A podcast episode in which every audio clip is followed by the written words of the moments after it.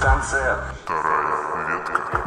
Всем привет, с вами вторая ветка, и мы спешим сообщить вам о том, что в Москве прошла ежегодная конференция «Медуза» о будущем и настоящем медиа. Редакция второй ветки не успела попасть ни на столичный шторм, ни на его прямую трансляцию, которая проходила в Ельцин-центре. Именно поэтому нас выручили телеграм-каналы Media Toolbox и Breaking Trends. На основе их информации мы собрали наш первый подкаст, в котором постарались максимально быстро рассказать о том, в каком направлении движется онлайн-журналистика в 2017 году. Медуза только растет. Издатель Илья Красильщик открыл шторм фактами о своем медиа, ключевым из которых стала выручка за прошедший год. Если в 2015 году «Медуза» зарабатывала 554 тысячи евро, то уже в 2016 эта сумма почти утроилась и достигла 1 миллиона 348 тысяч евро. Также стоит упомянуть, что акцент с нативной рекламы перешел на социальное видео. «Медуза» — это про поиграть, посмотреть и послушать. Виртуальная В наше время технологии продолжают менять представление о современных медиа. Об этом рассказали VR-журналист Грэм Робертс из The New York Times и креативный директор по рекламным инновациям Майкл Вилле Сеньор. Проект, название которого сломало мой язык в пяти местах, заключался в том, что Робертс и Вилле Сеньор пригласили музыкантов и попросили их сыграть, после чего собрали звуковой сигнал и превратили его в облако точек. Получилось видео, которое показали гостям конференции. Вы также сможете его посмотреть на нашем сайте чуть ниже этого подкаста. Вторая ветка. Также работники New York Times выделили несколько тезисов касательных VR-журналистики. VR подходит не всем брендам, не факт, что вам вообще нужен VR в принципе. Главное, в чем ваша уникальность, можно ли рассказать историю, плюс есть ли готовность к экспериментам. VR встраивается в обычную жизнь. Смартфон — это не финальная ступень эволюции гаджетов, будет больше разных форматов. Главное, что VR связан с ощущениями, жизненным опытом, эмоциями, переживаниями. Дополненная реальность — это тоже хорошая точка роста.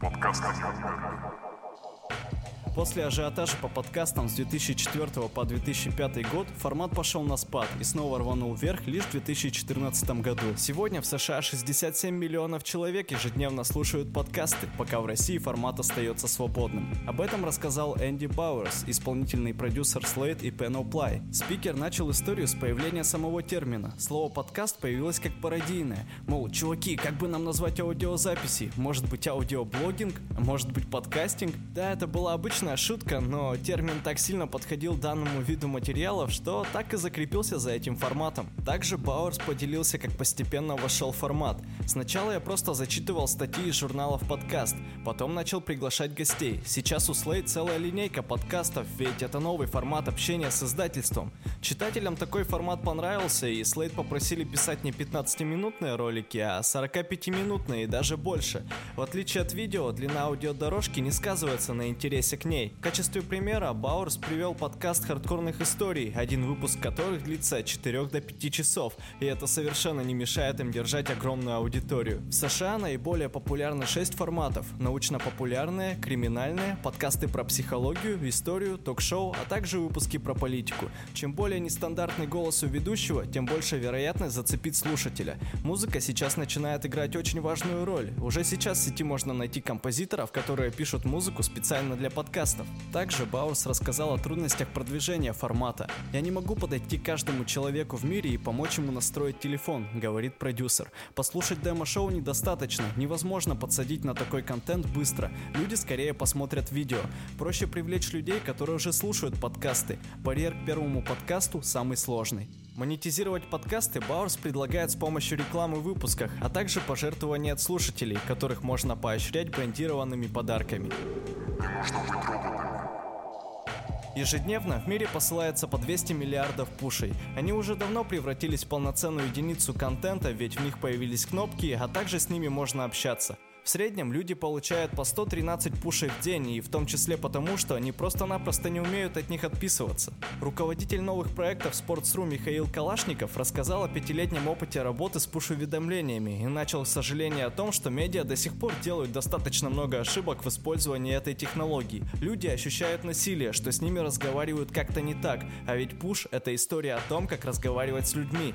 Медиа должны общаться как люди, а не как роботы, сожалеет Михаил. Для тех, кто хочет делать работающие уведомления, Калашников сформулировал простые правила. Например, необходимо учитывать интересы людей, а также понять, что вы – это не самое главное в жизни человека. С остальными рекомендациями вы можете ознакомиться на нашем сайте на странице с этим подкастом.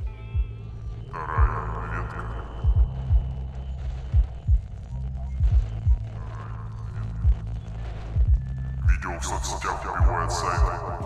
Два года назад издание NowTwist убило сайт ради развития на сторонних платформах. В первую очередь это был Facebook, и сейчас совокупная аудитория медиа в социальных сетях это 23 миллиона человек.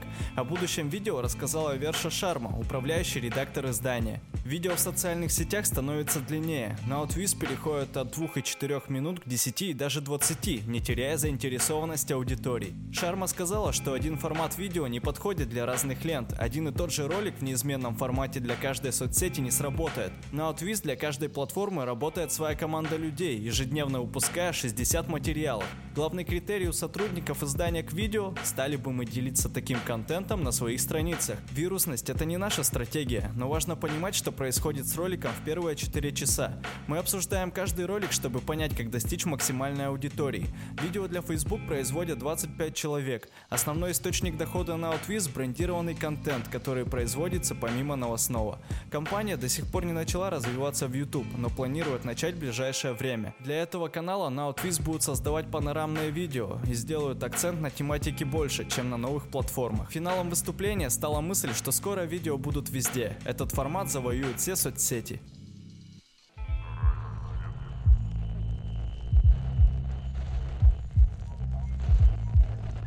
Уменьшить просмотры сайта, одновременно увеличив аудиторию? Vox Media пошел именно по такому пути. Об опыте 300 проектов этого холдинга рассказала Лорен Рабайна, операционный директор Vox. Компания поставила в приоритет не просмотры страниц, а просмотры контента, начав постить все сразу в социальные сети. И к концу 2016 года доля сайта не изменилась, а общая аудитория удвоилась. Рабайна прогнозирует, что в 2017 году аудитория сайта будет еще меньше. Пользователи во главе угла. Об этом обязаны помнить и редакция, и коммерческий отдел, говорит спикер. Раньше реклама следовала за статьей, не учитывая контекст. Сейчас эту проблему решает брендированный контент. Выстраивание работы на сторонних платформах – это прежде всего вопрос партнерских отношений. Время от времени руководство медиа встречается с менеджерами социальных сетей, чтобы понять их планы и составить дорожные карты с учетом их развития. Конечно, мы анализируем, какой в этих изменениях потенциал для наших продаж, и если нам это интересно, то мы выделяем инвестиции. Также на нашем сайте вы можете ознакомиться с рецептами успеха от Vox, которые были представлены на московской конференции.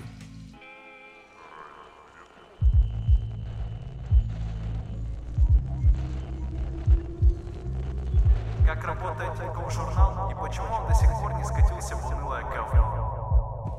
Так дословно называется выступление редакторов издания Александра Рая и Максима Ильяхова. Они поделились своим путем до полноценного медиа внутри банка, которое интересно читать каждому. Спикеры начали с важного тезиса «Мы не СМИ и не умеем это делать. Мы всего лишь банковский блок и у нас много денег». Главное, по словам Ильяхова и Рая, придумать полезное действие для читателя. У Тинькофф журнал это помочь не потерять деньги. Каждый текст издания работает на эту идею. У издания независимая редакционная политика, бизнес-модель и ориентация на конечного потребителя, несмотря на то, что они представляют Тинькофф Банк. Ильяхов и Рай рассказали, что однажды редакция не побоялась выпустить достаточно жесткий материал про коллекторов, против которых выступали сотрудники банка. Этим журнал показал, что он на стороне читателей. Все авторы и иллюстраторы работают сдельно. Для первых придумали отдельный механизм обучения. Человек читает редполитику из 40 страниц, проходит курс молодого бойца и настраивается на работу издания. Также стоит отметить, что есть таблица в Google Доке, куда авторы заносят свои заявки. Редактура Ильяхова жесткая, вычитывает сам, злобно комментирует, не рекомендует суваться к ним чувствительным авторам.